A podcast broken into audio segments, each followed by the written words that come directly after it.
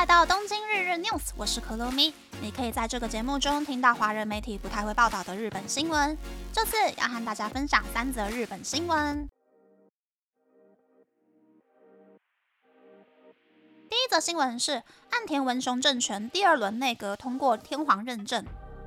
第二轮岸田文雄内阁名单出炉，十九名阁员中有五名是女性，而且有十一名是第一次入阁。岸田文雄率领所有的内阁成员到皇居完成认证仪式后，在首相官邸召开的记者会上表示，为了支持日本国民的生活，会采取大胆的经济政策，并编列合适的二零二三年度预算修正案。面临日本经济和国家安全不断发生重大转变，岸田文雄表示，变化代表机会。第二轮内阁成员会将变化化作力量。今后会继续参考物价上升的比例，调整上班阶层的薪资。第二则新闻是，世界各地的 iPhone 十五售价出炉，日本是全世界倒数第三便宜的地区。Apple 在九月十三日公开了最新的 iPhone 十五后，出现了很多想买但又觉得太贵了的声音。不过，比较全世界三十八个国家公开的 iPhone 十五售价后，可以发现日本的售价其实不算贵。这是因为，比起全世界 iPhone 十五售价第一高的土耳其日币二十七万两千九百九十一元，第二高的巴西日币二十一万六千九百三十七元，第三高的匈牙利日币十六万六千四百五十二元，只比中国和美国最低税率售价贵的日本只需要日币十二万四千八百元就能买到 iPhone 十五。而且和 iPhone 十四相比，涨幅第一名的土耳其百分之六十一点三，第二名的挪威百分之九点一，第三名的台湾百分之七点二。虽然日本的涨幅也高达百分之四点二，排名第六名，但实质上只涨了日币五千元。不过，全世界有二十九个国家的 iPhone 十五没有涨价，甚至是降价，但日本却是少数涨价的地区。第三则新闻是，为什么最近新车的车头灯从两颗变成一条线？日本国产的 Toyota Crown Crossover 或是进口的宾士 EQ 系列车头灯都从以往的左右各一颗变成长长的一条横线。就连韩国现代汽车的小型货车 Stadia 和今年秋天在日本推出的 Kona Electric 也将车头灯变成横线。其实，一条线的车头灯可以让汽车前端有又宽又低的视觉效果。以往，为了不影响驾驶人的行车视线被车头灯影响，多数国家的法规要求车头灯只能够用来照亮前方的道路，不可以为了其他目的去做设计。甚至以往很多欧洲国家还会要求，只要车子开上路，就必须亮起名为“日间行车灯”的 LED 灯。不过，最近有很多地方解除开启日间行车灯的规定。此外，LED 灯的缺点是容易过热。所以各个车商将 LED 灯从密集的两颗灯设计成长长的一条线，并加强灯光的反射效果。除了美观以及减少 LED 灯泡的使用数量之外，也能够改善车体局部过热的问题。以上是这次和大家分享的三则新闻。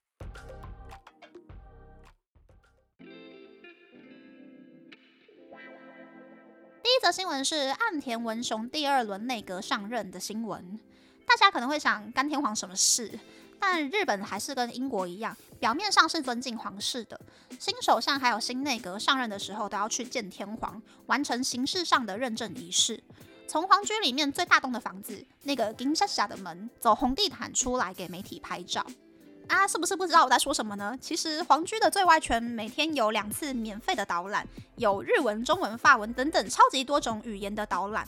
所以有来东京玩的朋友呢，可以提早两周在网络上预约免费的皇居导览，去里面走走呢，就会知道我说的那个金沙沙的门长怎么样。第二则新闻是日本 iPhone 十五秀的新闻。我原本真的是很想要买 iPhone 十五，但是除了 Type C 之外，我找不到其他我觉得是优点的地方。所以我决定要暂缓换手机的时程，尽量拖到电池已经烂到出门的时候要带行动电源，不然半路上就会没电的那个时候再来花钱买新的 iPhone。不过大家也别因为日本的 iPhone 很便宜，就通通都跑到日本买 iPhone。日本的 iPhone 和其他所有的手机呢，原相机的快门声是不能够关掉的哦。喜欢用原相机拍照，想要做出那种什么自由设定变焦、讲究画质的朋友。真心觉得大家不要买日本的 iPhone，因为只要拍照就会吵到别人。就像是我某一次从日本飞回台湾的时候，飞机上面坐我后面的人呢，他从飞机滑到机场跑道开始，一直到上升之后，连续三十分钟以内不停的拍照，拍到我戴耳机都已经挡不住，然后越来越烦躁，分别用中文还有日文喊了后面的人。最后是拍照的那一位太太隔壁的丈夫听到我在骂人，觉得太丢人了，所以才赶快阻止他老婆影响别人拍个不停。第三则新闻是车头灯从两颗变成一条线的新闻。其实我完全不懂车啦，觉得 Toyota 就已经很棒棒了。单纯只是看到这个新闻，觉得嗯还蛮有趣的，就选进来跟大家介绍。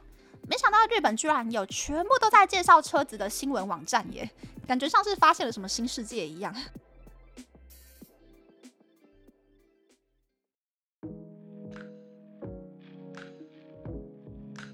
想和大家分享。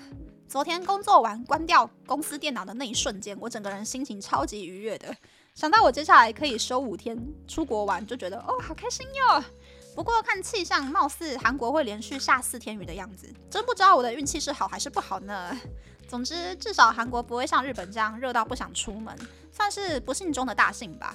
休假的这几天呢，我也准备了东京日日 news 特别版节目，用日本媒体的角度跟大家分享，几乎每周都会有新进度的那个新闻，希望大家会喜欢。所以明天同一时间，请记得回来听哦。那么，那么这次的分享就到这边，不知道大家喜不喜欢这样的节目呢？欢迎大家留言和我分享你的想法。喜欢这个节目的朋友，可以在 Apple、Spotify、Google、s o n KKBox、My Music、First Story、Mixer Box 等 Podcast 平台和 YouTube 订阅《东京日日 News》，多多按赞、评分或是填写资讯栏的节目优化问卷，帮助这个节目变得更好。还可以在 Instagram 或 Search 追踪《东京日日 News》JJ Tokyo 的账号哦。拜拜。